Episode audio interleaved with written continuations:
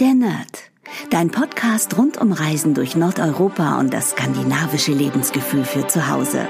Mit Stefan, deinem Nordic Wannabe.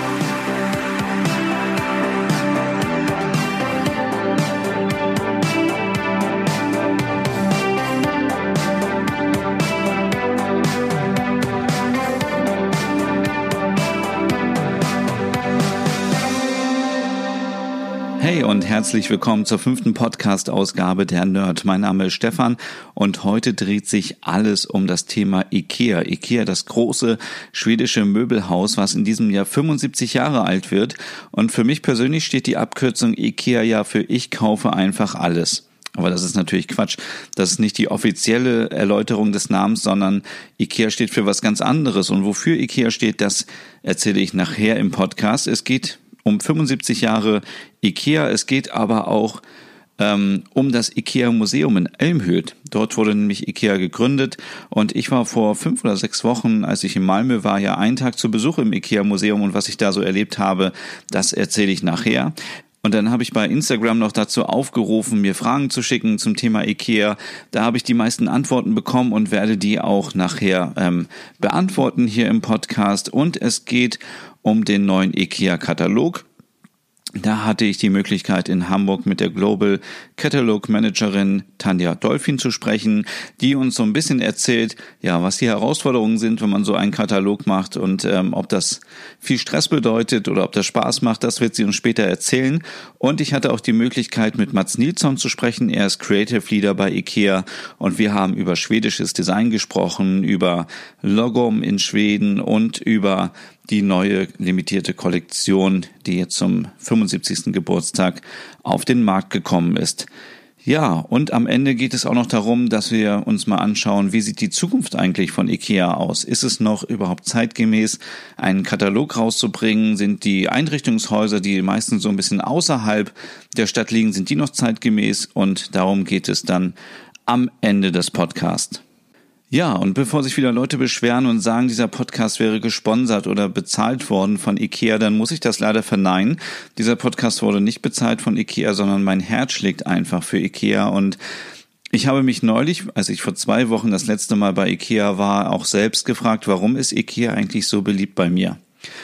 Also die Antwort liegt natürlich auf der Hand, weil ich Scanny-Blogger bin, liebe ich einfach das äh, skandinavische Design, das schwedische Design und ich mag auch irgendwie alles, was dort so angeboten wird. Aber das kann natürlich nicht alles sein, denn vor vier oder fünf Jahren war ich ja noch kein Blogger und war auch ein großer IKEA-Fan. Ich glaube, es liegt einfach daran, und das ist bei mir immer so, wenn ich zu IKEA fahre, dann ist das nicht so, als würde ich irgendwie zu einem anderen Möbelhaus fahren, sondern dann ist das irgendwie wie so ein kleiner Ausflug oder wie so eine kleine Reise nach Schweden ich weiß, das klingt völlig verrückt irgendwie, aber man fühlt sich ja schon irgendwie so ein bisschen wie in Schweden, wenn man bei Ikea ist. Oder ich weiß nicht, geht's dir auch so? Das würde mich mal interessieren. Also, wenn du da eine Antwort drauf hast, dann schreib mir doch bitte unter podcast at nordicwannabe.com. Das würde mich echt interessieren, ähm, ob nur mir das so geht oder dir vielleicht auch. Und ähm, ich nehme mir auf jeden Fall auch immer vor, dort in einem Restaurant zu essen. Also es ist nie so, dass ich irgendwie sage, ich fahre jetzt ganz schnell zu Ikea, gehe 15 Minuten rein und gehe wieder raus. Also ich meine, das weiß man ja schon vorher, dass das nicht klappt, weil man einfach, wenn man erst einmal drin ist, dann kommt man auch nicht so schnell raus, dann ähm, ja, muss man auf jeden Fall etwas kaufen. Und ähm, ja, und beim letzten Mal, wie gesagt, da wollte ich eigentlich nur für 20 Euro etwas einkaufen und ich mache mittlerweile meinen Kauf so, dass ich habe diese IKEA-App da gucke ich immer, was ich brauche, dann erstelle ich mir meine Merkliste und kann da schon genau sehen, was ist überhaupt verfügbar, was ist nicht verfügbar. Ich kann gucken, wo die Sachen liegen, was auch sehr praktisch ist. Dann muss ich mir irgendwie nicht mehr da vor Ort irgendwie Notizen machen und die Sachen suchen. Und das waren eigentlich so, ja, ich glaube, es waren so 20 Euro. Und dann war ich an der Kasse und ich habe trotzdem wieder für 80 Euro eingekauft. Und das ist halt so clever gemacht von Ikea. Ich meine, wir kennen alle ähm, das System, wie die Kunden durch das ähm, Einrichtungshaus geschleust werden, dass man überall dran vorbeikommt und es fühlt sich auch irgendwie so organisch an, dass man da lang gehen muss und so weiter. Und ähm, das kann aber auch nicht das Einzige sein. Ähm, und ich muss geschehen, das letzte Mal bin ich irgendwie gegen den Strom gelaufen und äh, im Ikea Osnabrück gibt es so ein paar Türen, die man nutzen kann als Abkürzung. Und äh, dann habe ich mich natürlich komplett verlaufen und äh, ja, und äh, ja, auf jeden Fall großes Chaos und trotzdem am Ende 80 Euro ausgegeben. Und ja, wie gesagt, man also ich plane immer irgendwie ein, dass ich noch in das Restaurant gehe, ich muss dann irgendwie Schöttbuller essen und dann sitze ich auch da und esse und man verbringt einfach auch viel Zeit bei Ikea. Das ist eben so, ähm, ja, für Ikea richtig gut, weil wenn man länger da bleibt, kauft man auch mehr. Ja, und ich kenne auch niemanden, der irgendwie nicht schwach wird, unten in der SB-Halle trotzdem, auch wenn man zu Hause noch ganz viele Duftkerzen hat und ganz viele Servietten hat oder Vasen oder so, dass man trotzdem da nochmal was mitnimmt. Und so ist das auch bei mir leider immer wieder, dass ich mir da Sachen kaufe. Und neulich habe ich auch von einem gehört, der ähm, eine IKEA Family Card hat und dann gesagt hat, ja, er sei jetzt ja Teil der großen IKEA-Familie. Und wo ich aber auch dachte, ja, das ist so, aber ich möchte IKEA jetzt nichts unterstellen, aber ich glaube schon, dass diese Karte eigentlich dazu dient, um zu gucken, wann gehen die Kunden einkaufen, was kaufen sie ein, was tauschen sie wieder um und so weiter. Das sind ja Daten, mit denen man super Marktforschung betreiben kann und ähm, ja, aber man denkt halt von IKEA immer irgendwas Gutes und es ist ja auch ein tolles Unternehmen und es ist auch einfach ähm, eine tolle Atmosphäre, wenn man dort einkaufen geht. Und ähm, ja, ich glaube einfach das Marketing und ähm, alles drumherum, auch mit dem Katalog, das ist einfach so, was uns über Jahre lang geprägt hat, dass IKEA einfach so toll ist. Also ich weiß noch, ähm, hier war das früher immer ein Riesentheater, an diesen IKEA-Katalog ranzukommen, weil ähm, bei uns, wo ich aufgewachsen bin, da stand dann immer dran, dass Werbung nicht erlaubt sei. Und dann ähm, habe ich nie den IKEA-Katalog bekommen, dann musste ich immer irgendwie woanders, ähm, wo der IKEA-Katalog denn lag, leider den IKEA-Katalog klauen. Also wenn in Hannover jemand vor 20 Jahren einen IKEA-Katalog irgendwie ja, vermisst hat, dann äh, war ich wahrscheinlich derjenige, der den geklaut hat, ähm, weil bei uns der einfach nicht ähm, ins Haus kam. Und das ist so ein bisschen wie beim Lego-Katalog früher als Kind. Man schlägt so den Katalog auf und liest den richtig so durch wie so eine Lektüre irgendwie. Man guckt so, ah, was gibt es Neues? Also mir geht das auf jeden Fall immer so. Dann äh, mache ich mir immer schon äh, so Eselohren rein oder ich schreibe mir mit dem ähm, Stift was rein, mittlerweile auch mit der App, dass ich mir halt dann irgendwie ja, merke, was ich haben möchte und ja, erstmal ist man natürlich so ein bisschen depressiv, weil man denkt, oh Gott, warum sieht meine Wohnung nicht so schön aus wie im IKEA-Katalog? Aber dann ähm, ja, hat man irgendwann auch so dieses Gefühl, ja, ich muss jetzt unbedingt diese Sachen kaufen und ich will es mir auch so richtig schön machen. Und ja, vielleicht ist das jetzt auch der richtige Punkt, um über den IKEA-Katalog zu sprechen, denn der IKEA-Katalog hat sich so ein bisschen geändert. Der ist nicht mehr so wie früher, dass dort ähm, alle Produkte gezeigt werden, sondern es werden, glaube ich, nur, ja, ich weiß nicht, ob es die Hälfte ist oder weniger, sondern auf jeden Fall nicht mehr alle Produkte gezeigt, sondern es werden auf den ersten 100 Seiten ähm, erstmal nur ähm, Wohnideen gezeigt. Also es wird es ist mehr so eine Art Inspirationsquelle und nicht mehr so ein Produktkatalog, was schon mal sehr gut ist. Und ich muss auch ganz ehrlich sagen, dass der Katalog mich eher so an äh, mittlerweile an irgendwie Bulja oder andere hochwertige skandinavische Marken erinnert. Ähm, von den Farben her, von der Aufteilung. Es ist nicht mehr so plump wie so ein, ja, wie so ein Prospekt, sondern es ist eben schon, ja, wie so, wie so ein hochwertiger Katalog eben ja, ich weiß nicht, wie ich es beschreiben soll, aber ähm, wenn du den Katalog auch hast, dann wirst du es merken, dass der eben viel hochwertiger ist von dem Bildmaterial und von von ja wie wie überhaupt die ganze Darstellung ist. Also es ist eben ja, ich finde es einfach cool und es ist für mich eine tolle Inspirationsquelle und der Katalog liegt auch immer äh, unter dem Couchtisch in der Ablage, ähm, wo ich immer schnell rankomme. Wenn ich einfach mal kurz gucken möchte, irgendwie was äh, bietet denn IKEA zum Thema Küchen oder Wohnzimmer und ja, dann gucke ich mir da Inspirationen ab und schaue dann, wie gesagt, in der App oder ähm, auf der Webseite, was es so an Produkten gibt. Ja, aber schauen wir uns doch mal kurz die Zahlen und Fakten an des IKEA-Katalogs 2019. Der deutsche IKEA-Katalog, der hat 284 Seiten und hat vier Coverseiten und wird auch komplett in Deutschland gebunden und gedruckt und hat eine Auflage von 27 Millionen Exemplaren. Das ist wirklich sehr, sehr viel und 25 Millionen davon werden auch verteilt. Also das sind die Kataloge, die man dann im Briefkasten findet und die restlichen Kataloge, die findet man dann im Einrichtungshaus. Da kann man ja auch nochmal welche mitnehmen. Und das Ganze gibt's auch digital als E-Book auf der Webseite. Und wenn man sich mal international die Zahlen anschaut, dann ähm, ja, dann gibt's den Katalog in 55 Ländern mit ungefähr 190 Millionen Exemplaren. Und es gibt ähm, 38 verschiedene Sprachen und 76 verschiedene Druckversionen. Der Katalog selber wird im schwedischen Elmhüt, ähm, was ich vorhin schon erwähnt habe, produziert. Und 1951 gab es auch den ähm, ersten Katalog Und, äh, und ja, das sind wirklich viele Kataloge und ob man nachts noch schlafen kann, bevor dieser Katalog in den Druck geht, das habe ich, wie gesagt, Tanja Dolphin gefragt und ja, was sie darauf antwortet, das hören wir jetzt in dem Interview. Ja, hallo, mein Name ist Tanja, Tanja Dolphin. Ich arbeite bei IKEA Communications in Elmhult in Schweden und bin dort verantwortlich für den IKEA-Katalog als äh, Global Catalog Manager. Ich bin seit ungefähr 20 Jahren bei IKEA, habe äh, in äh, Deutschland bei IKEA angefangen, eigentlich immer im Einzelhandel gearbeitet und bin dann nach äh, vier Jahren in Deutschland weitergezogen nach England, habe dort in London im Einrichtungshaus gearbeitet und äh, als Sales Manager mich immer schon sehr für äh, Interior Design interessiert und für die Art und Weise, wie wir bei IKEA unsere Produkte vermarkten in diesen Room Settings und fand es immer ganz spannend, auch die Art und Weise, wie wir ähm, äh, Research betreiben und auch ähm, die ganzen Erkenntnisse aus unserem Umfeld, aus dem Markt umsetzen in den Lösungen und äh, habe dann äh, mich aber auch sehr für Marketing interessiert und dann noch ein Marketingstudium gemacht und habe dann äh, erst angefangen im Einrichtungshaus in London als Local Marketing Manager zu arbeiten, später dann auch im, ja, im äh, UK Headquarter und ähm, bin dann vor zehn Jahren nach Schweden gezogen. Mein Mann, der arbeitet bei IKEA und der hatte einen Job dort und habe ich gesagt, das klingt gut, ich komme mit.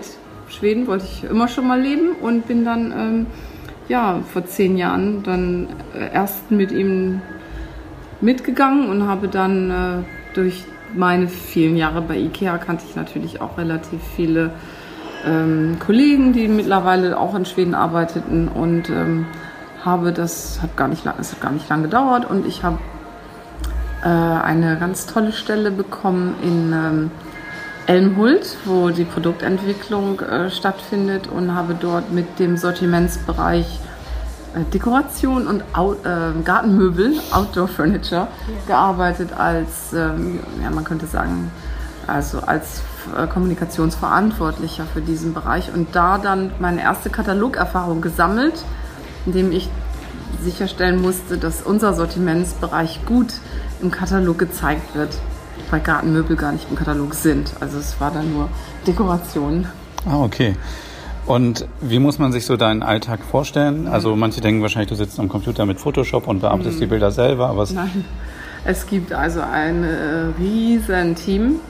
Zu Spitzenzeiten beschäftigen wir in der Produktion über 150 äh, Mitarbeiter, Image Producer, Photographer, Interior Designers, ähm, Art Directors, Copywriters, ähm, Digital, ähm, 3D Artists, ähm, Carpenters oder Tischler, Zimmerer, die die äh, Lösung aufbauen. Also es ist, ähm, es sind sehr, sehr, sehr viele, die in der Produktion direkt beteiligt sind, aber auch der ganze, äh, die, die, die Planung, die kreative Phase ist auch sehr intensiv. Also es dauert über zwölf Monate, einen Katalog herzustellen. Ich habe heute den offiziellen Startschuss gegeben für Katalog 2020, also der nächste Katalog. Und ähm, wir haben äh, das Team zusammengestellt. Wir arbeiten auch mit, mit einem sehr, einer sehr kleinen Gruppe zusammen. Ein ähm, Creative Leader, Art Director, Interior Designer, Copywriter und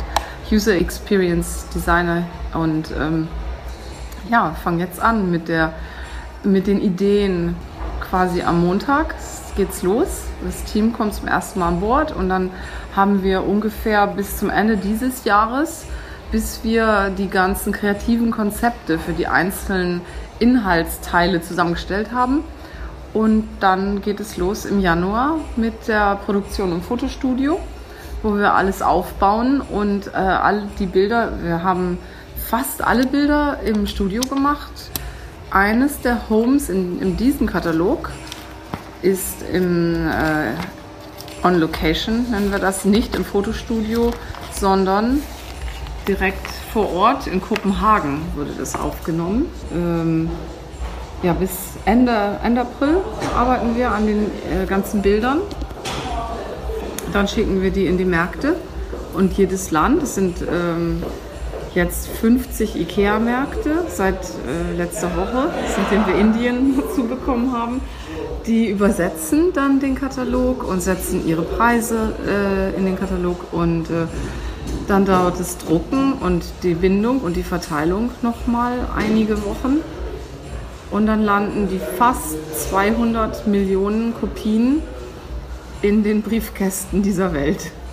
Und ist das nicht eine unglaubliche Verantwortung, wenn du ein Werk schaffst, was 200 Millionen Mal irgendwie auf die Welt kommt? Ist man, kann man denn noch, nachts noch schlafen, wenn man, der ja, rausgeht? Man darf da nicht dran denken.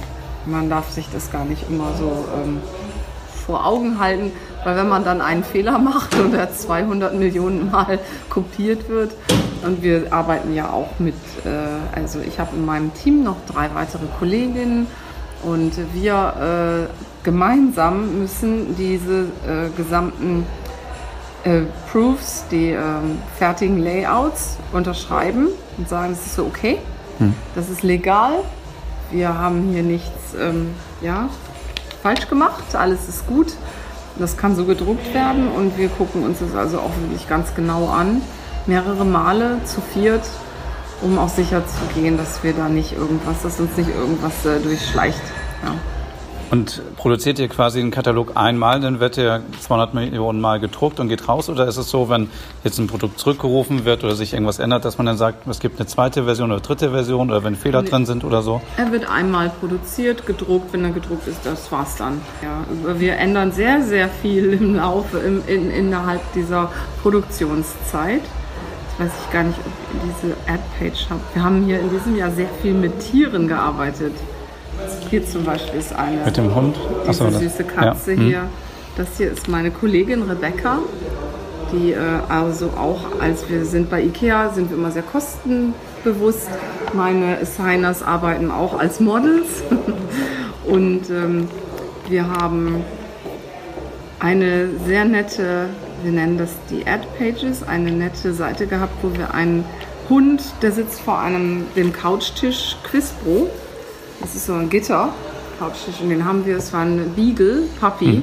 ein ganz süßer Hund. Und wir haben diese bei Ikea diese Stofftiere, die Baby Beagles, Puppies, und äh, haben den ganzen Tisch gefüllt mit diesen Stofftieren und der Hund sitzt davor und ähm, schnuppert. Das war ein ganz tolles Bild und wir waren alle auch ganz happy. Und dann sagte eine Kollegin, das sieht aus, als wären die in einem Käfig. Und es sind ja auch die Hunde, die mhm. sehr stark auch mhm. für Tierversuche eingesetzt werden.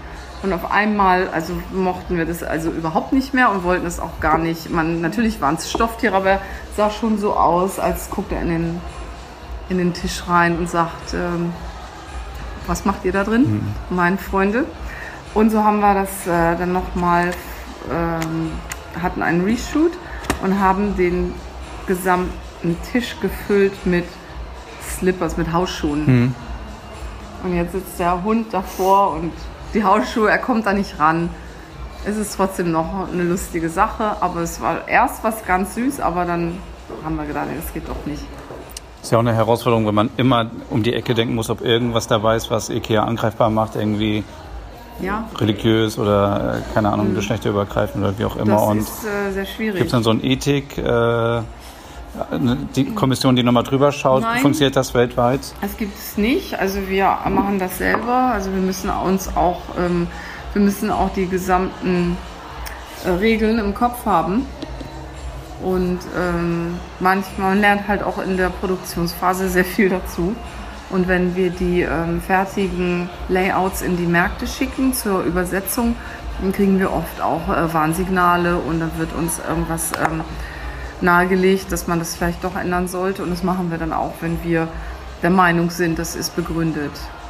Wir haben äh, äh sehr viele Veränderungen vorgenommen im neuen Katalog und wir arbeiten jetzt nicht mehr mit einzelnen individuellen Räumen, sondern mit Gesa äh, Wohnkonzepten. Wir nennen das Homes. Hier in Deutschland nennt ihr das ähm, Folgen Wohnstories. Ja? Und ähm, es sind sieben verschiedene äh, Homes, sieben verschiedene Lebenssituationen, äh, Größen, Wohnungsgrößen, aber auch verschiedene Persönlichkeiten und Interessen der Leute, die in diesen äh, Wohnungen leben, die, deren Geschichte wir dann zeigen. Die sind natürlich alle fiktiv. Mhm. Und äh, in, ähm, der andere Teil des Kataloges ist auch nicht mehr so, wie man es gewöhnt ist. Diesen ähm, traditionellen Produktübersicht, die haben wir, von der haben wir uns verabschiedet und sie ersetzt mit, was wir nennen, Produktinspiration, dass wir ähm, Produkte nicht mehr zeigen, sortiert nach ihrer Funktion, also alle Couchtische zusammen und alle ähm, Nachtschränke und hier sind alle Mediamöbel, sondern wir haben es ganz grob nach äh, Wohnbereichen, Wohnzimmer, Schlafzimmer, Küche und Kinderzimmer aufgeteilt. Aber innerhalb dieses Bereiches koordinieren wir alle Produkte so, dass sie äh, wie wir denken, sie äh, sehen gut zusammen aus, um dem Leser auch äh, Tipps und Inspirationen zu geben, wie man einzelne Produkte ja, kombinieren kann und koordinieren kann. Mhm. Und wir denken, dass es ein großer Vorteil des gedruckten Kataloges ist, einfach diesen Inspirationsanteil zu stärken und dass der Leser, wenn er gerne alle Couchtische sehen möchte, das natürlich auf ikea.com viel einfacher hat mhm. mit Filter suchen und äh, auch halt das gesamte mhm. Sortiment sehen kann, da wir im Katalog nicht den Platz haben, das gesamte Sortiment zu zeigen. Das ist ein guter Punkt, weil ich wollte gerade fragen, gibt es, es gibt wahrscheinlich viele Stimmen, die sagen, ist das überhaupt noch zeitgemäß, so einen Katalog rauszubringen? Mhm. Und wenn du jetzt sagst, das ist mehr so eine Inspirationsquelle und mehr so magazinartig, mhm. dann hat das natürlich mehr eine Rechtfertigung als einfach nur so eine Produktbroschüre. Ja. Also wir brauchen keinen Katalog, um genau das zu zeigen, was man im Internet sieht. Mhm. Und es war äh, schon so, dass wir gesehen haben, der Katalog muss sich verändern, um in der heutigen Medienlandschaft auch Bestand zu haben und beim Kunden zu resonieren. Und wir arbeiten daher ganz stark damit, halt mit Inspirationen und ähm, Brandbuilding, auch mhm. mit Editorials, um dem Kunden auch Hintergrundinformationen zu geben. Aber es geht überwiegend wirklich um Inspirationen, Tipps, Ideen, Know-how und äh, wir wollen niemandem zeigen, wie man leben muss, aber wir wollen viele verschiedene äh, Ansätze zeigen. Mhm und äh, wir hoffen, wir wissen, dass der, äh, das gedruckte Buch heute auch einen besonderen Stellenwert hat. Und das Engagement mit dem Katalog, mit dem gedruckten Katalog, es gibt ihn natürlich auch digital, aber ähm, es ist etwas Besonderes, es ist langsamer, es ist bewusster und es ist weniger, sage ich mal, ähm, die Navigation ist einfacher. Man verliert sich im Internet häufig auch. Und wir sehen, dass die, äh, der Release des Kataloges also noch immer in den einzelnen Märkten einen riesen ähm, Boom äh, ja, kreiert, wo, sich, ähm, wo eben Fotos gemacht werden vom Katalog mit einem Kaffee oder einer Tasse Tee oder auch einem Glas Wein, wo dann gepostet wird, my evening is saved oder ich weiß, was ich dieses Wochenende mache und uh, Christmas came early or it's this time of the year. Mhm. So, also die uh, viele, viele IKEA-Fans und Leser schätzen die Ankunft des Kataloges wirklich noch sehr. Und ähm, also ich will nicht sagen, er muss sich nicht verändern, er muss sich schon weiterhin entwickeln in die Richtung, dass er seiner der Aufgabe, der er am besten ja, ich mal, zu der, die ihm am besten passt, dass er der auch gerecht wird. Und wir arbeiten ganz viel daran, das auch ähm, sicherzustellen für hm. die kommenden Jahre. Wir arbeiten mit neuen Formaten, also nicht in Deutschland, aber wir haben vier Märkte, wo wir dieses Jahr ein eher magazinähnliches mhm. Format ähm, äh, ausprobieren und auch ein anderes Papier, um dem auch nochmal eine andere Qualität zu geben. Und was wir bis jetzt sehen, äh, das kommt auch sehr gut an. Mhm. Und gab es mal Überlegungen, irgendwie auch zu sagen, wir bringen vielleicht viermal im Jahr einen dünneren raus, um auch limitierte Kollektionen darzustellen oder so? Wir arbeiten auch in diesem Jahr in vier Märkten mit zwei Katalogen. Okay. Mhm. Also es sind etwas äh, kondensierter, es sind etwas konzentriertere mhm. Versionen äh, des ähm, regulären Kataloges. Aber ähm, die vier Märkte bekommen halt im Februar noch einen zweiten Katalog. Okay. Und ähm, Du hast eben schon von der On-Location-Story ähm, erzählt von Kopenhagen. Gibt es noch irgendeinen Inhalt, wo du sagst, da bin ich verrückt geworden, das hat irgendwie überhaupt nicht geklappt oder da hängt mein Herz besonders dran oder irgend so ein ja, Highlight aus ja. der Produktion? Wir haben hier diese, diese neuen Spreads, die äh, Home Furnishing Accessories, die wir zeigen, Seite 14. Das heißt, man ja. kann dich nachts auch wecken und du weißt jede Seite auswendig? Ja, jede. Nein, das bin nicht ich. Das ist eine Dame, die heißt Janja und die lebt äh, in Schweden. Das ist Human Catalog, aber das bin nicht ich. Okay. ähm, äh, ja, diese Spreads, davon haben wir fünf im Katalog. Das sind äh, Home Furnishing oder äh, Wohnaccessoires, die dem Leser eigentlich äh, so Ideen geben sollen, wie man mit wenig Geld ganz einfach sein äh, Zuhause auffrischen kann, ihnen einen neuen Look geben kann, ohne dass man sich gleich ein neues Sofa kaufen mhm. muss, sondern mit ein bisschen Textilien, ein paar Accessoires, Dekorationsartikel diesen Look auch zu Hause kreieren kann. Und ähm, es war das erste Mal, dass wir es gemacht haben und es hat überhaupt nicht funktioniert. Und wir mussten also so oft wieder, also für so oft wieder den Schritt zurück, wir fangen nochmal von vorne an. Und äh, dann hatte ich nachher auch ein bisschen die Nase voll und habe gesagt, im nächsten Katalog machen wir es nicht mehr. Das war jetzt so anstrengend. Und diese Bilder sind auch viel zu ähm, groß, die kann man digital gar nicht zeigen. Also die funktionieren gar nicht. Und jetzt ist der Katalog äh, gelauncht. Ich finde die persönlich ganz toll. Ich liebe sie und sie sind überall auf den sozialen Medien. Also wir werden sie, wir haben sie jetzt im nächsten, in diesem Testkatalog für im Frühjahr haben wir sie nicht drin, aber sie werden sicherlich im neuen Jahr wieder auftauchen in Deutschland. Und hier ist nochmal so ein, hier ist ein schönes auch nochmal. Mhm. Ich finde, die sind wirklich ganz toll geworden. Da bin ich auch mhm, ganz schön. Ähm, ganz happy mit. Und es war doch nicht so einfach. Und manchmal ist es auch gut zu sagen, nein, das ist so nicht gut. Wir fangen mal ganz von vorne an, auch wenn man dann bei den Kollegen nicht so beliebt ist.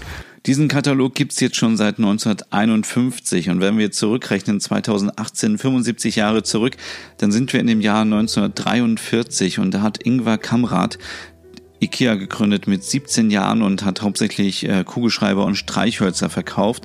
Und ich habe ja vorhin gesagt, die Abkürzung IKEA steht für mich für ich kaufe einfach alles.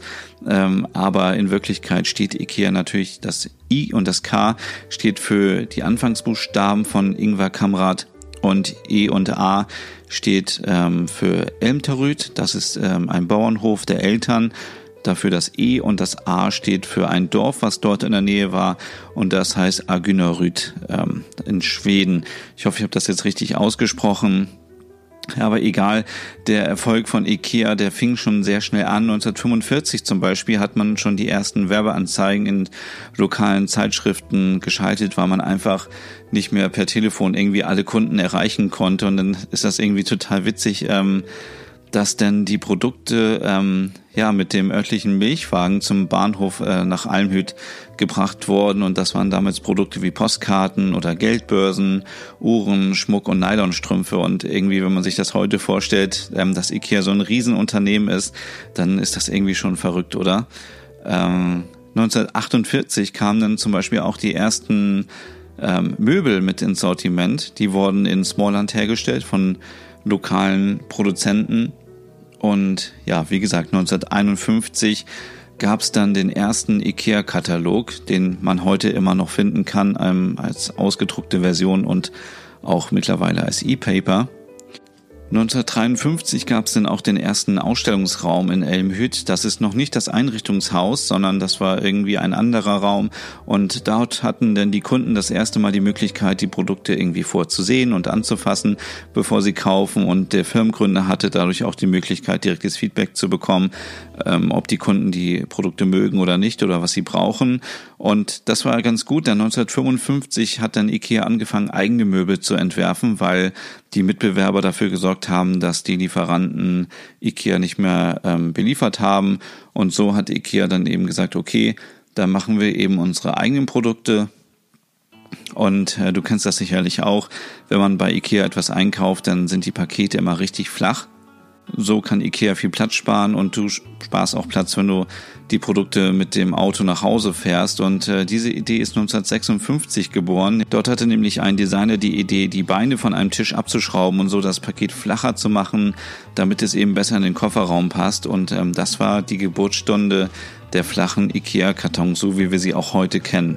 Und 1958 wurde dann endlich das erste IKEA-Einrichtungshaus eröffnet in Elmhüt wo ich auch neulich war, wo jetzt das IKEA-Museum drin ist. Und ähm, ja, viele Leute waren erst ein bisschen kritisch, aber dann ähm, ja, hat man doch gesehen, dass die Leute nach Elmhüt gefahren sind, um sich dort die Möbel zu kaufen. 1959 wurde dann der 100. IKEA-Mitarbeiter eingestellt. 1961 kam dann der Öklar-Stuhl ins Sortiment und seitdem unterzieht IKEA auch ähm, seine Produkte ähm, Qualitätstest, um immer eine gute Qualität zu gewährleisten. 1965 eröffnete dann das erste Einrichtungshaus in Stockholm, das so ein bisschen ja an das Guggenheim Museum in New York erinnert und äh, was leider dann auch schnell wieder abbrannte und 1971 neu eröffnet wurde äh, mit einem Restaurant und mit der ersten Möbel-SB-Halle.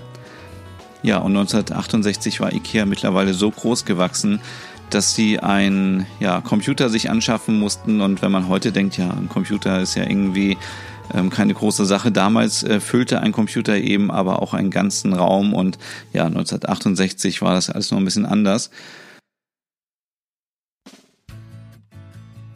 1973 gab es dann das erste Einrichtungshaus außerhalb Skandinaviens und äh, das war in der Schweiz, in Spreitenbach.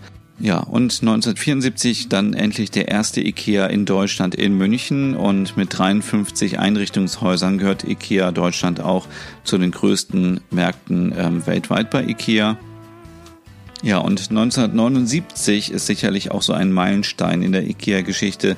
Dort kommt nämlich dann endlich das Billigregal ähm, auf den Markt und bis heute wurden 50 Millionen Billigregale verkauft. Das ist wirklich unglaublich. Und ähm, IKEA Rotterdam wurde eröffnet und somit auch das erste IKEA-Einrichtungshaus in den Niederlanden. 1980, ja, das Klippern-Sofa kommt auf den Markt und auch der kleine Lacktisch, das ist irgendwie auch eines der ersten Produkte, was ich damals von Ikea gekauft habe. Ich habe es nicht in den 80ern gekauft, sondern in den 2000ern, aber trotzdem, ähm, ja, diese beiden Produkte kamen in den 80ern auf den Markt und 1981 eröffnete auch schon das 10. IKEA-Einrichtungshaus in Freiburg.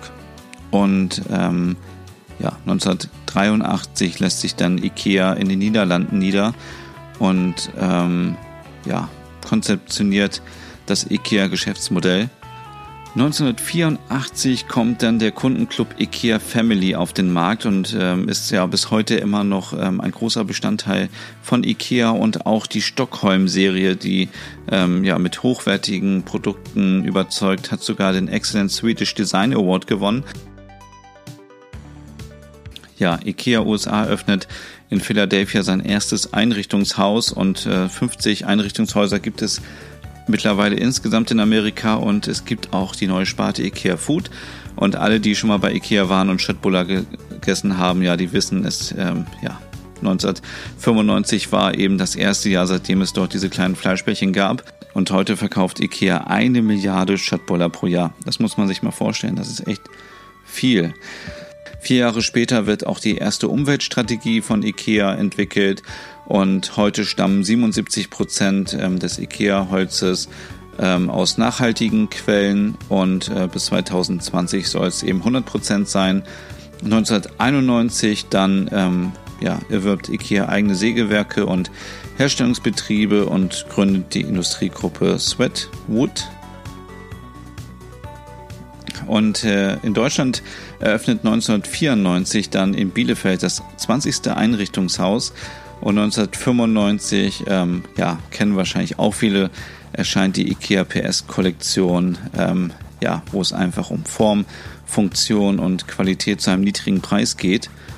Und ja, 1997 dann die erste IKEA-Webseite ikea.com und auch das äh, IKEA-Sortiment IKEA 365 Plus erscheint, ähm, was einfach ja ganz viele Sachen aus der Küche beinhaltet.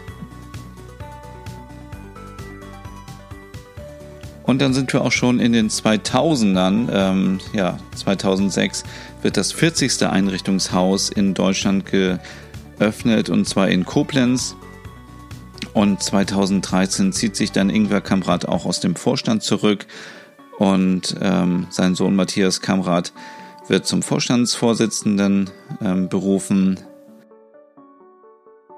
2015 wurde dann in Kaiserslautern das 50. deutsche Einrichtungshaus eröffnet, 2016 dann das IKEA Museum, wo ich später nochmal drauf eingehen werde. Ja, 2017 kommt denn die App IKEA Place auf den Markt. Das ist die App, mit der du ähm, durch dein Smartphone schauen kannst und dann kannst du IKEA-Produkte, also bis zu 2000 IKEA-Produkte ähm, virtuell in deinem Raum platzieren und kannst halt gucken, wie sieht zum Beispiel der Sessel aus, den ich mir kaufen möchte, wenn ich den jetzt schon mal virtuell in mein Wohnzimmer stelle. Eine richtig coole Idee. Und am 27. Januar 2018 verstarb leider der IKEA-Gründer Ingvar Kamprad im Alter von 91 Jahren und ja, und IKEA hat heute 200.000 Mitarbeiter. Es gibt über 400 IKEA-Einrichtungshäuser in fast 50 Ländern. Das ist wirklich beeindruckend, wenn man sich anschaut, was IKEA in den letzten 75 Jahren so gemacht hat und ähm, ja, wie ich schon gesagt habe, gibt es auch eine limitierte Kollektion zu dem Jubiläum. Und die möchte ich ganz kurz mit euch durchgehen. Die heißt IKEA Gratulera. Ähm, und es wurden ja aus verschiedenen Epochen die Highlight-Produkte ausgewählt. Ähm, der Mats Nilsson, der Creative Leader von IKEA, kann uns danach noch ein bisschen mehr dazu erzählen. Ich gehe nur mal ganz kurz durch, was es so gibt, denn seit August gibt es ähm, die Produkte aus den 50ern und 60ern. Da ist zum Beispiel ein kleiner Beistelltisch dabei, eine Standleuchte und es ist halt das typische Design irgendwie aus den 50er, 60er Jahren und im Oktober erschien dann jetzt auch die Kollektion der 70er und 80er Jahre, auch typisch für diese ähm, Epoche. Und im Dezember wird es eben dann die 90er und die ja, Nuller Generation geben, also die 2000er Generation. Und äh, ich kann jetzt schon verraten, dass es auf jeden Fall ab Dezember auch ein Dala-Pferd geben wird. Ich weiß, viele meiner Hörer, meine Follower auf Instagram sind verrückt nach dem Dala-Pferd. Ähm, das heißt, äh, finanziell ähm, Pferd für 8,99 Euro. Ja, die 50er, 60er ähm, Kollektion besteht ähm, zum einen aus einem Sessel, der typisch aussieht für diese Epoche eben, ähm, der sogar noch aus Samt und aus dunklem Holz besteht, mit einer Standleuchte, ähm, die passenden Gläser gibt's auch dazu. Ähm, ich würde einfach ähm, dir raten, auf die IKEA-Seite zu gehen. Da siehst du alle Sachen. Zum Beispiel auch den äh, Strand Mon Ohrensessel ähm, für 199 Euro, der auch richtig klasse aussieht, ähm, aus Samt in Türkis. Und äh, 70er, 80er Jahre, ja, das ist ja wie vorhin schon gesagt, irgendwie das Klippern-Sofa ähm, in einer besonderen, farbenfrohen ähm, Ausstattung. Also einmal gibt es den Bezug zum Beispiel in Gelb, ähm, in Rot und in Blau und bunte Kissen dazu, halt so typisch 70er, 80er Jahre, bunte Teppiche und auch ähm, so eine kleine Vitrine gibt es ähm, und eine coole Tasse. Und ähm, ja, wenn man jetzt äh, zu Ikea geht, hat man auch die Möglichkeit, ähm, die großen Ikea-Taschen zu bekommen. Ich habe mir beide schon gekauft für 1,99 Euro äh, mit Zitaten drauf von ähm, dem Firmengründer. Das ist auch ziemlich cool. Und äh, ja, wie schon gesagt, äh, 90er Jahre ist dann so ein bisschen minimalistisch. Da kam ja auch die PS-Kollektion auf den Markt, die eben für schlichtes Design, für aber auch Qualität steht. Und äh, da gibt's ähm, ja auch Kissen, auch Sessel, Stühle und tolle Sachen einfach. Also einfach mal ähm, vorbeischauen auf ikea.com. Und äh, wie ich schon gesagt habe, hatte ich die Möglichkeit mit dem Creative Leader Mats Nilsson zu sprechen, der noch so ein bisschen was jetzt erzählen kann über schwedisches Design, über Logom und auch über 75 Jahre IKEA. My name is Mats Nilsson. I have worked IKEA all my life, basically, which means from uh, 1982. Um, I started out as a what was then called decorator uh, in the Stockholm store, and um, got to do you know big entrance podiums and whatsoever. And and then finally I got to do my first room setting, which was a small hallway, and then I, I, worked from there. And um, uh, I have also worked in Saudi Arabia. Hmm. I have worked and then back to Sweden for a while, and then I was in Italy, and um, and then back to Sweden again, working at iOS IKEA of Sweden, where I where I am now. Uh, but um, I made eight years in, in the US as well, working in marketing and with uh, stores and so on. So always somehow with product presentation, mm. you can say, mm. uh, if not with design direction and stuff like that, which I do now. And now you are responsible for the whole design team. Um, you know, we are. I'm a creative lead. We have a design manager. We have a range and design manager. So uh, a range and design manager. Under that is a design manager, uh, which is uh, Marcus Engman, and then a range manager, who is then my manager. And we uh, are mainly giving direction to the. Um, all the product developers. You know, we mm. have about 90 product developers, each and every one responsible for a product category. Uh, our job is to kind of put everybody on the same goal when it comes to colors and materials and, and functions, etc., to inspire them that this is where we want to be in three years.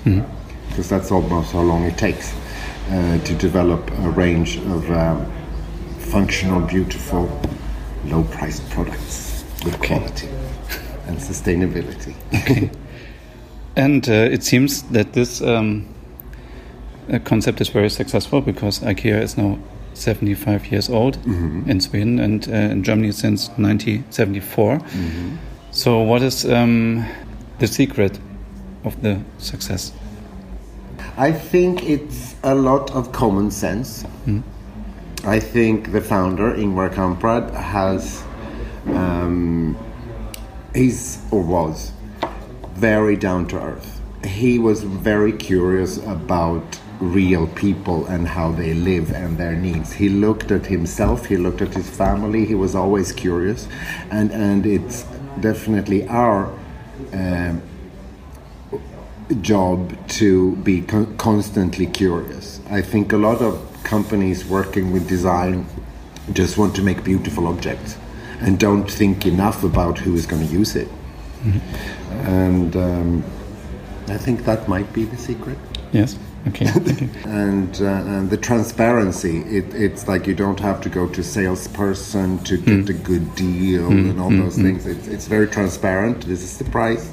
You pick it up or you order it because we are, we are definitely working more and more now uh, into. Um, you should be able to order online and get it sent to your home because that's how retail is developing today, mm. and and um, so are we.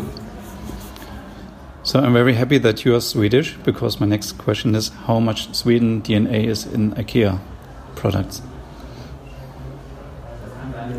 or inspired. Now, um, let's say for Swedish uh, Swedish design, I don't think is a nationalist thing. I don't think you need to be born in Sweden or be from Sweden to appreciate it or to do it. I think it has to do with values. For me, Scandinavian design is it can't be simple enough. Sim simplicity is a virtue it's like it's about redu- that doesn't mean uh, you know minimalism but, but some kind of down to earth don't add rather take away because that makes it last longer very often mm. just from, from a design point of view mm. you get a lot of expressive things um, loud design if you want i think you tend to get bored with mm it's very noisy, and then you don't want to hear the noise again. Mm, yeah. so design which is slightly more silent, if you want. Um, it's easier to live with long. Okay. So you would say it's similar to the new Nordic design, and with the whatever new Nordic is, it's a popular popular way. Is it hay? I don't know. Uh, hay is that partly, but hay is also very Italian in a way, Mm-hmm. very right now. They're very smart. I think they, they put Copenhagen on, on the design map. What would you say um, have been the milestones in the history of IKEA when it comes to products or design, and what is part of this Gratulera collection now? Well, you know, as I started working in IKEA in '82, that doesn't mean I didn't know IKEA before then. I, you know, I started to really read the catalogs when I was seven years old. So, so I mean, I, I get very nostalgic when I say not the stuff from the '50s because that was before my time, but then when the '60s and the '70s, uh, '80s, '90s. Uh, yeah, it, it's like looking back to either homes that my friends had or my my, my friends' parents had, um, or things that I worked with when I started working in the company. So, so it's it's going to be really interesting to see how if people appreciate that. And now you um, you separate the collection into years, like the 80s, 90s. How did you decide which product is part of the collection? Was it the most selling product or the most inspiring product, or how do you decide it? let's say it was not me working with the collection, but I know that the, the people who, who selected the products uh, did not go by the most sold in general. I think they made went with the most typical for the time because it's interesting to it becomes interesting to show our history because that's what it's all about. So the stuff from the 50s should then be very 50s. Um, the clip-on sofa with the big, you know, uh, thick uh, padded cover, which which I remember dearly. Um, we haven't seen that in a while, etc. So, so I think it's um, it's a combination of, of course, we we want to introduce things that we think people are, would be interested in buying, but I think it was also a combination of that and and very typical for its time. Logom. Yeah. What does it mean for you personally, and how can we adapt this to IKEA? Lagom it can have a de- negative connotation to me because something mediocre that it's not you know it's just lukewarm um, but I think the true meaning is just right, not too much, not too little, not too exaggerated. I think that goes a little bit back to what I said about this reduced design, you know. Don't overdo it, don't add, rather take away. Um, Lagom is so close to my heart that I, I don't even know what it is. You know, I mean, it, it's, it's hard. Probably. It's some kind of other Swedish or Scandinavian traits or, or humbleness or, you know, uh, uh, which is related, I think, to, to Lagom. In Sweden, you, I don't know if it's some kind of um, Lutheran thing, but uh, we we like to do things ourselves. We like a home to develop. You know, we're uh, come from poor. Know, a, a home build, develops slowly, but it's never really finished. And that's not because you- you don't get because family life changes. You see one nice chair. Like I can't commit to all chairs around my table the same, so I only buy another black chair when I like one, and then uh, I find a new black chair. Then the ugliest has to go, and so- so all my chairs are different around the table. I think Scandinavian uh, home furnishing is a little bit about imperfectness. So uh, you know, what happens happens. Uh, it's also but that we don't like this. I think typically Scandinavian, too coordinated, and buying that whole room at the same time, it, it easily becomes like a public space, like like like a hotel, or like it's not so personal. I think we have an ideal in a home that develops over time. So um, the last part is about the new catalog. Can you tell me a little bit about this? I've not been involved, but I got it in my hand last week, and I said, I felt that it was the most beautiful catalog I've seen in a long time.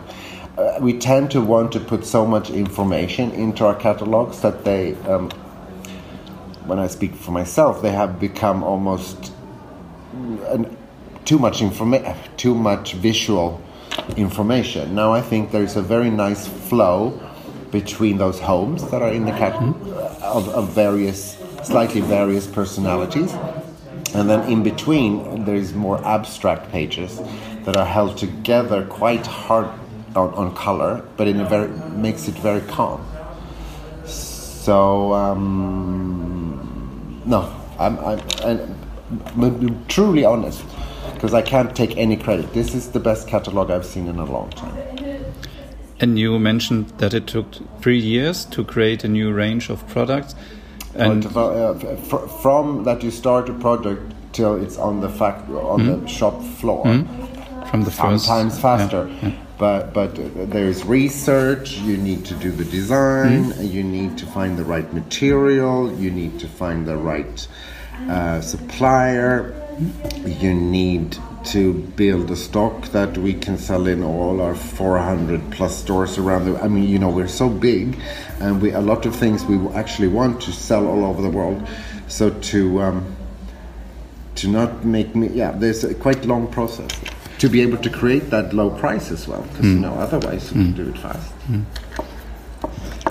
so my question is where do you get all the inspirations of new colors new materials maybe you're traveling a lot around and see some fairs and some i don't know meet some designers or how can i imagine this, this process do you have do you stand up in the morning and say oh i have an idea and we make a yellow chair in three years or i don't I, know? I don't get to exactly to choose the yellow chair but um, it's not only me. We're a black chair also three people. We're three people who uh, um, First, there's absolutely no science. But first of all, there needs to be more or less all the colors in our range or in our offer at any given time. Because there's, you know, so it's more like what happens to blues? Do we want them more greenish or do we want them more purplish? Do we want them lighter? Do we and and certain colors we have hardly had at all, and then it's like vitamins. You get this. Ooh, I really want purple now. Um, so and and so it's a general look at what we have or where we want to go. Or now we're so tired of pink, so we need to change it somehow, or you know, because um, nothing is completely static all the time. Mm. Uh, then, then, I mean, we get inspired. I mean, looking at fashion, looking at art, looking at certain fairs, but collecting too much information, it's it's not good either. So every now and then, you take a look, mm-hmm. and and then you, we just concentrate. Okay, who are we as a company?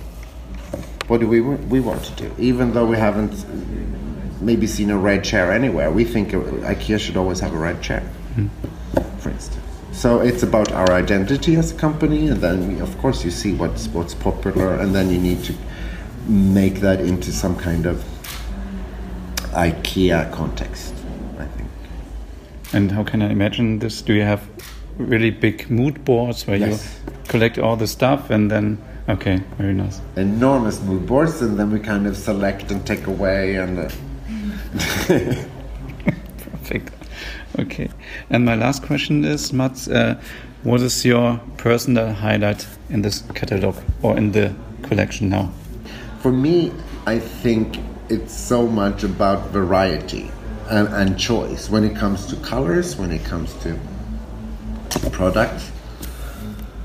Of course, I love my uh, uh, my our cork cabinet that I showed you before out on stage, which is from the Samanan collection. That is like all mirror on the inside and cork on the outside. I think that's fairly unique. I've never seen anything like it, and, and quite fun to have. I don't have a space personally uh, in my apartment because it's absolutely full. I'm a little bit of a collector, but I will still buy one and put it in the basement for future use. Um, that that's the beauty, and and from the smaller objects, I've already picked my favorites. Okay, tack så mycket Mats. Ja, und der Mats sitzt auch in Elmhüt, da wo die IKEA-Zentrale ist, und da ist auch das IKEA-Museum. Und als ich neulich in Malmö war, ähm, beziehungsweise als ich im Zug saß von Kopenhagen nach Malmö, da habe ich gesehen, dass der Zug nach Almhüt fährt. Und dann dachte ich, Elmhüt, das kommt mir doch irgendwie bekannt vor. Und dann irgendwie habe ich gleich gedacht, okay, das, da ist doch das IKEA-Museum und warum wusste ich das nicht? Und ähm, da muss ich unbedingt hin. Und äh, dann hatte ich zum Glück die Möglichkeit, einen Tag dorthin zu fahren, weil es geregnet hatte. Und das ist natürlich immer perfekt für ein Museum. Und bin dann von Malmö nach Elmhüt gefahren. Und wenn du das auch machen möchtest, dann kannst du ganz einfach mit dem Zug dorthin fahren von Malmö oder auch von Kopenhagen. Das sind dann halt irgendwie 20 Minuten mehr, also anderthalb Stunden Fahrt dann und das Ticket kostet ähm, ja nicht sehr viel. Also es waren glaube ich 120 Kronen, bin mir aber nicht ganz sicher. Und ähm, ja, und man fährt dann so von Malmö in diesem Fall so ähm, ja in Richtung Norden nach Richtung Smallland und man sieht schon, wie unterwegs alles grüner wird. Man sieht die kleinen roten Holzhäuser und man denkt so, ja, jetzt bin ich irgendwie richtig in Schweden. Und ähm, ja, dann steigt man so in Elmhüt aus und es ist irgendwie so ein bisschen ernüchternd, weil da ist irgendwie so ein Bahnhof. Und in meiner Fantasie dachte ich halt irgendwie, okay, das ist irgendwie so ein cooler Bahnhof, irgendwie so, so gestaltet wie Ikea oder so. Aber es ist richtig so, ähm, ja, wie das halt so in Skandinavien ist, so eher so Underdog-mäßig. Ähm, alles sehr schlicht. Man muss gucken, es gibt kleine Schilder, da steht dann drauf IKEA Zentrale, IKEA Museum und so. Man muss dann von den Gleisen über so eine Hochbrücke rübergehen und dann ist man in ja, zwei, drei Minuten auch schon direkt vor dem IKEA Museum. Und es lohnt sich auf jeden Fall dorthin zu fahren. Also wenn du ein großer IKEA-Fan bist, dann solltest du auf jeden Fall dahin, wenn du sowieso in der Nähe bist. Du solltest auch dahin, wenn du dich einfach für Möbel und für Design interessierst. Für schwedisches Design ähm, ist äh, auf jeden Fall auch etwas dabei. Ja, also wenn man zum Beispiel jetzt nach Kopenhagen fährt, man macht dort Urlaub oder auch in Malmö, dann würde ich auf jeden Fall empfehlen, dort mal hinzufahren. Oder wenn man sowieso in Südschweden ist, in Jüstad zum Beispiel, wenn man mit der Fähre dort ankommt, dann kann man auch einfach nach Almhüt mit dem Auto auch fahren. Das geht natürlich auch. Ähm, und man fährt, wie gesagt, mit dem Zug ungefähr eine Stunde, zehn Minuten von Malmö. Von Kopenhagen sind es dann anderthalb Stunden. Und was erwartet einen in dem Museum? Also es sieht von außen irgendwie halt aus wie so ein IKEA-Einrichtungshaus, ist aber irgendwie komplett in weiß und äh, schwarz gestaltet. Also richtig stylisch sieht es aus. Und wenn man reinkommt, ist erstmal so ein kleiner Empfang, da kann man dann sein Eintrittsgeld bezahlen. Und dann geht man am besten in den Keller, da sind Toiletten und da sind auch Schränke, wo man seine Anziehsachen ähm, unterbringen kann und Rucksäcke und so. Das heißt, man muss die ganzen Sachen gar nicht mit sich rumschleppen. Dann gibt's gerade aktuell eine Ausstellung bis ähm, zum 29. März 2019 unter dem Thema IKEA Hacked, Our Products, Your Ideas.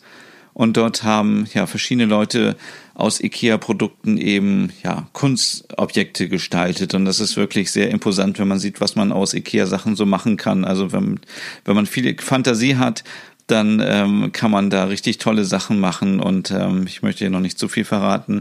Einfach mal vorbeischauen, was es da alles so gibt. Und ähm, ja, aber Herzstück ist natürlich irgendwie so die Geschichte von Ikea. Also man geht dann eine Etage wieder hoch ähm, und dort hat man dann alles über Ikea. Es ist auch gerade so ein kleiner Abschnitt über 75 Jahre Ikea und man sieht ähm, auf jeden Fall ähm, ja, man sieht die Cover aller Kataloge, die bisher erschienen sind. Und es gibt die Möglichkeit, auch dort interaktiv zu werden. Und ihr könnt euch fotografieren lassen für ähm, das aktuelle IKEA-Cover. Also man setzt sich dann einfach dahin. Nein, Quatsch, ich erzähle Quatsch. Man drückt auf einen Knopf und hat dann ein paar Sekunden Zeit, setzt sich dann in das Setting, was so genauso aussieht wie ähm, das Cover vom IKEA-Katalog und dann ähm, wird gesagt, jetzt in die Kamera schauen und dann wird ein Foto gemacht und dann steht dort ein Drucker und dann kann man sich das Cover ausdrucken lassen und mitnehmen. Das ist halt ziemlich cool, ähm, weil man dann nochmal so eine Erinnerung hat und irgendwie sagen kann, hey, ich bin irgendwie auf dem Cover vom IKEA-Katalog. Also ist echt sehr gut gemacht und ähm, ja, man kann ähm, ja auf der Ausstellungsfläche eben sehen, ähm, was in den letzten 75 Jahren alles so entwickelt wurde, so die Möbel, die ähm, zuerst entworfen wurden. Und dann sieht man auch so, ähm, ja, wie jetzt im IKEA ähm, Einrichtungshaus auch so Wohnwelten, also wie sah das irgendwie in den 80ern aus, in den 90ern und dann sieht man so, ähm, das halt so eingerichtet, Kinderzimmer und so weiter. Ähm, ich hatte leider nur so total wenig Zeit und bin deswegen so ganz schnell durchgegangen. Ich kann euch gar nicht mehr so im Detail alles erzählen, weil ich habe das alles gefilmt und fotografiert natürlich und werde in meinem Blog auch nochmal ausführlicher darauf eingehen, wie das da war in dem IKEA-Museum. Aber ich war auf jeden Fall total abgelenkt von dem IKEA-Shop weil der ist auch richtig schlimm, denn da gibt es so viele Sachen, die es in den normalen Einrichtungshäusern nicht gibt und da habe ich so viel Geld ausgegeben für äh, ein Dala Holzpferd, ein Dala ähm, Pferd aus ähm, Keramik, was jetzt auch im Dezember dann auf den Markt kommen wird. Ich glaube, es ist das gleiche. Es gibt kleine Dala-Pferde, ähm, Poster, Postkarten, Anhänger. Es gibt ganz viele Bücher dort, ähm, auch auf Deutsch, ähm, auch reduziert teilweise. Es gibt ähm, Vasen dort, es gibt Süßigkeiten, es gibt einfach alles da. Es gibt auch für Kinder ganz viele Sachen. Also dieser Shop ist wirklich richtig toll, wenn man ähm, Ikea-Fan ist oder Schweden-Fan ist. Dann ähm, kann man da was einkaufen. Es gibt auch die traditionellen Dala-Pferde und ja, ich glaube, man findet da ähm, coolere Mitbringsel, als wenn man irgendwo in so einem Tourismus-Shop ähm, sich was kauft zum Thema Schweden, äh, weil einfach die Sachen von Ikea ein bisschen cooler sind und moderner sind. Ja, und es gibt natürlich auch ein kleines Restaurant, da kann man auch Schöttboller bestellen und da gibt's Kaffee und da gibt's leckere Sandwiches und ähm, das ist auch ziemlich gemütlich da, denn ja, man sollte sich vielleicht vorher informieren, wann die Bahn wieder zurückfährt nach ähm, Malmö oder wenn man im Auto fährt, ist man natürlich ähm, ganz, ähm, ganz flexibel, aber ich würde meinen Aufenthalt auch so planen, dass ich, ähm, ja, dass ich hinfahre, und äh, das Museum hat von 10 bis 18 Uhr auf. Ich habe mich jetzt da, glaube ich, drei Stunden aufgehalten, inklusive Essen. Und Eintritt kostet 60 schwedische Kronen.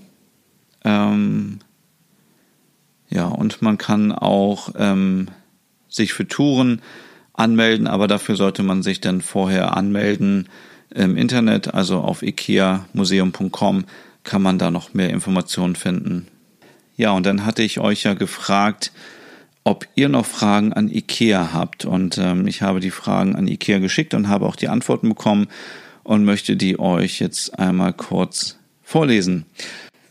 Ja, die Frage war, wie man sich die Zusammenarbeit zwischen IKEA Deutschland und der schwedischen Zentrale vorstellen kann und ähm, ob die Kampagnen in äh, Deutschland von IKEA Deutschland ähm, selber kreiert werden oder nicht. Und die Antwort darauf ist, dass alle Kampagnen in Deutschland lokal entwickelt und gesteuert werden. Und das IKEA-Sortiment ist natürlich das gleiche wie überall auf der Welt. Ähm, aber es gibt immer wieder mal Produkte oder Kollektionen, die es dann nur in bestimmten Ländern gibt oder in anderen Ländern eben nicht. Ähm, dann war noch die Frage, was das beliebteste Produkt der Deutschen sei. Ähm, da gab es leider keine offizielle Aussage drüber, aber ich hatte mal in einer Dokumentation gesehen, dass es wohl tatsächlich Gläser sind, die am meisten verkauft werden bei den Deutschen. Ähm, aber das kann ich natürlich nicht bestätigen. Ähm, dann war noch die Frage, wann kommen die Sonus-Produkte auf den Markt? Also das ist ja auch so eine Sache bei IKEA, dass IKEA immer viele Kooperationen eintütet, was äh, ziemlich cool ist. Also es gibt ja oder es wurde eine Kooperation mit Lego angekündigt. Ich glaube, es wurde sogar eine Kooperation auch mit Adidas angekündigt. Äh, Im letzten Jahr gab es dann die wunderbare ähm, Zusammenarbeit mit Hey, mit dem Design, ähm, mit der Designermarke aus äh, Dänemark. Und ähm, Sonos ist halt auch eine Kooperation und äh, 2019 wird es da wohl etwas geben. Auch ähm, zu der Kooperation mit Lego kann man noch nichts sagen, weil das alles noch zu früh ist. Eine Frage, die mich auch selber auch interessiert, ist, ähm, warum IKEA ähm, nicht zulässt, dass Hunde mit rein dürfen. Ähm, für mich wäre es zum Beispiel irgendwie klasse, wenn ich irgendwie meinen Besucherhund ähm, mal mitnehmen könnte. Ähm, weil ich kann, ich kann es auch nicht übers Herz bringen, natürlich den Hund äh, im Auto zu lassen und ich kann es auch nicht übers Herz bringen, den Hund irgendwie außen festzumachen. Ich habe neulich gesehen, dass äh, jemand seinen Hund mitgenommen hat äh, zum Ikea und äh, war so ein bisschen neidisch, weil das würde ich natürlich auch machen mit Frau Butterkeks, die ja wirklich nur eine kleine Hündin ist. Ähm, aber es gibt auch dazu die Aussage, dass natürlich, und was ich auch verstehen kann, viele Leute Angst haben vor Hunden und ähm, dass man sich deswegen aus diesem Grund und auch aus hygienischen Gründen ähm, dazu entschlossen hat, dass keine Hunde in den Ikea mit rein dürfen. Ähm, eine Ausnahme sind natürlich die blinden Hunde, die man braucht, wenn man blind ist. Ähm, eine letzte Frage noch ist, ähm, wann es die Lorvik-Kollektion in Deutschland geben wird. Lorvik-Kollektion ist die Kollektion für Haustiere, also für Hunde und für Katzen. Und ähm, da ist leider die Einführung äh, in Deutschland nicht geplant. Aber ich kann euch sagen, dass es zum Beispiel in Holland ähm, die Sachen gibt. Ich habe neulich geschaut und dort gibt es ganz viele Sachen, die ihr dort dann kaufen könnt. Ja, das waren äh, die Fragen, die ich bekommen habe aus der Community zum Thema IKEA und vielen Dank an dieser Stelle an IKEA, dass die Fragen alle so beantwortet wurden. Und ich glaube, wir sind dann auch schon fast durch ähm, mit dem Thema IKEA, aber zwei Punkte fehlen uns noch und die fand ich zum Beispiel sehr interessant. Ähm, zum Beispiel, wie kommt IKEA auf die Namen? Also es ist ja immer ähm, sehr witzig irgendwie, wenn man so IKEA-Produktnamen sieht. Und erstmal ist es richtig cool, dass IKEA sowieso für jedes Produkt einen eigenen Namen hat. Also es gibt nicht irgendwie eine Seriennummer, die man sich dann nicht irgendwie merken kann oder die kompliziert ist, sondern die Namen sind halt eindeutig und deswegen ja, hat man auch irgendwie die Möglichkeit, irgendwie so eine Beziehung aufzubauen zu solchen Produkten wie zum Beispiel Billy oder oder oder Lack ähm, als Kollektion oder ähm, ja, was gibt es noch? Klippern-Sofa zum Beispiel. Und da ist es so, dass, ähm, ich zähle das einfach mal kurz auf, ähm, Ikea sich das so überlegt hat, dass zum Beispiel Polstermöbel, Couchtische, Ratternmöbel, Bücherregale, Musikmöbel und Türknöpfe schwedische Ortsnamen haben. Bei Betten, Kleiderschränken und Dielenmöbeln sieht das schon wieder ganz anders aus. Da sind es nämlich dann norwegische Ortsnamen und äh, Esstische und Stühle haben finnische Ortsnamen. Ja, bei Bücherregalserien sind das dann Berufe, bei Badezimmerartikeln sind das skandinavische Seen, Flüsse und Meeresbuchten und bei Artikeln rund um die Küche sind das grammatische Begriffe oder auch andere Namen. Äh, für Stühle und Schreibtische gilt, dass es Männernamen sind und Frauennamen stehen dann eben für Stoffe und Gardinen. Gartenmöbel haben ähm, als Namen schwedische Inseln und Teppiche zum Beispiel dänische Ortsnamen. Also ihr seht, es ist schon ein System dahinter und ähm, wenn man sich zum Beispiel Beleuchtung anschaut, ähm, dann sind das Begriffe aus der Musik, Chemie, Meteorologie, äh, Maße, Gewichte, Jahreszeiten, Monate, Tage, Boote und Seemannssprache. Bettwäsche, Decken und Kissen wiederum ähm, haben Namen von Blumen, Pflanzen und Edelsteinen. Kinderartikel ähm, heißen ähm, oft Säugetiere, Vögel und Adjektive. Gardinenzubehör wird mit mathematischen oder geometrischen Begriffen betitelt.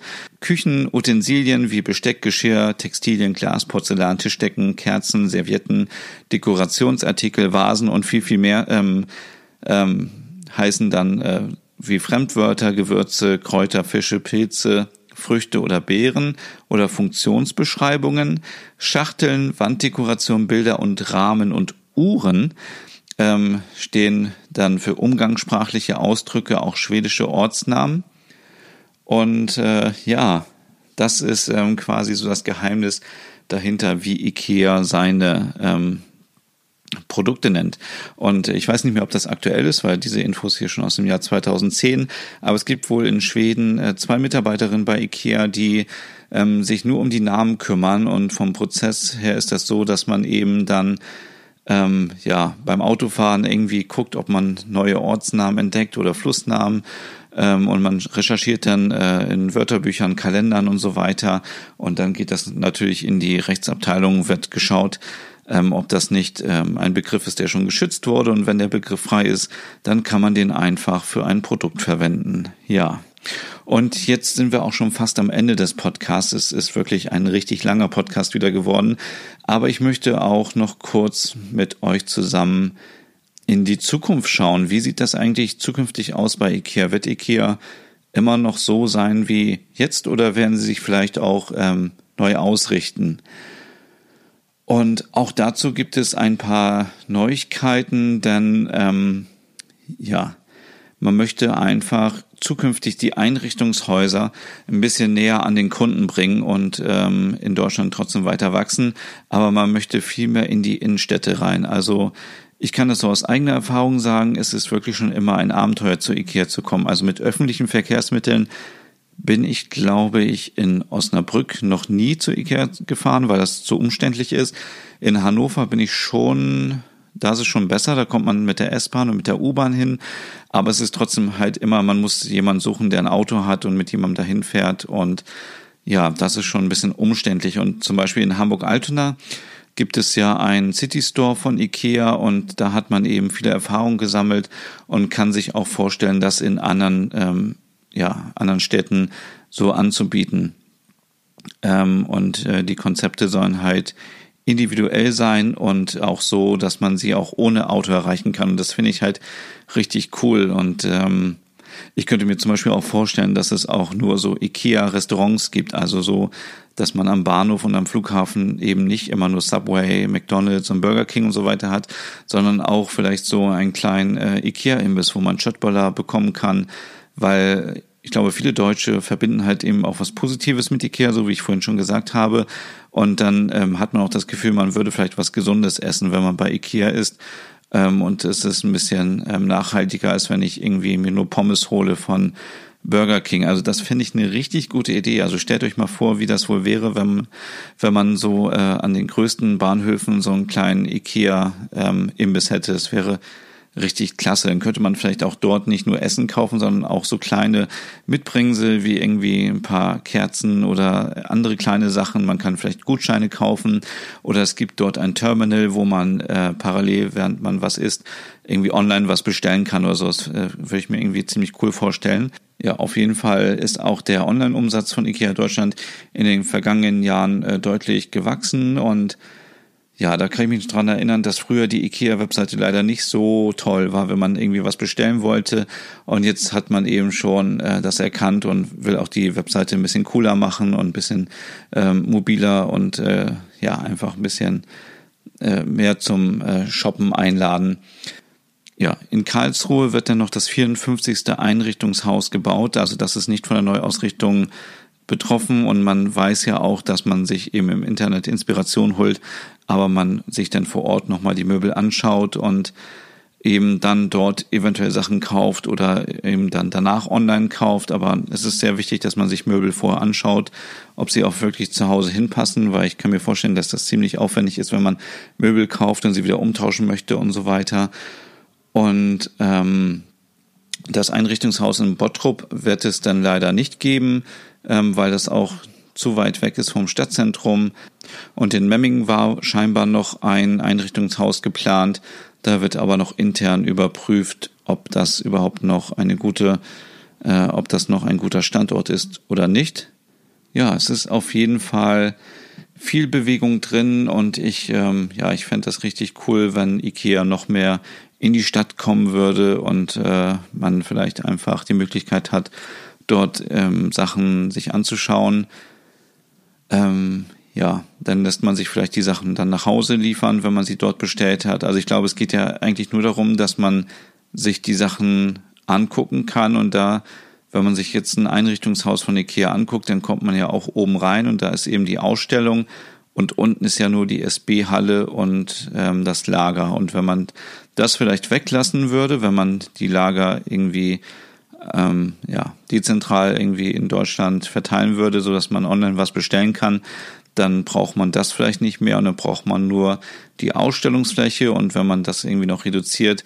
Aber gut, ich finde es auf jeden Fall spannend, dass IKEA da mitdenkt und auch ähm, den Trend erkannt hat, dass man vielleicht nicht mehr so weit nach außen fahren möchte, um einzukaufen.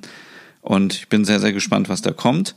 Ich bin ja, überzeugt, dass es wieder richtig tolle Sachen geben wird. Es kommen ja viermal im Jahr kommen neue Kollektionen oder neue Produkte ähm, auf den Markt bei IKEA und von daher werden wir immer wieder versorgt werden mit neuen Sachen von IKEA. Ja. Jetzt ist aber auch der Podcast schon richtig lang geworden und ja, es wird auch keine Top 5 geben heute, weil es ist für mich wirklich unmöglich irgendwie zu entscheiden, was für mich meine Top 5 Lieblingsprodukte von Ikea sind, weil dort äh, gibt es so viele und das kann ich leider in diesem Podcast nicht machen. Tut mir leid. Gibt es dann das nächste Mal wieder. Der nächste Podcast erscheint dann ja schon im November und dann werde ich dir erzählen, wie es in London war, welche skandinavischen Läden ich mir dort angeschaut habe, welche Cafés und welche Inspirationen ich dort gefunden habe. Und ja, wenn du noch Fragen hast oder Anregungen, dann schick mir doch bitte eine Mail an podcast.nordicwannabe.com. Wenn du dir auch noch die anderen Folgen anhören möchtest, dann kannst du das zum Beispiel auf www.skandinavienpodcast.com und ja, dann wünsche ich dir jetzt eine gute Nacht, einen schönen guten Morgen oder einen schönen Tag oder wie ich jetzt auch gehört habe, viel Spaß beim Autofahren im Außendienst. Also viel Spaß noch und bis zum nächsten Mal.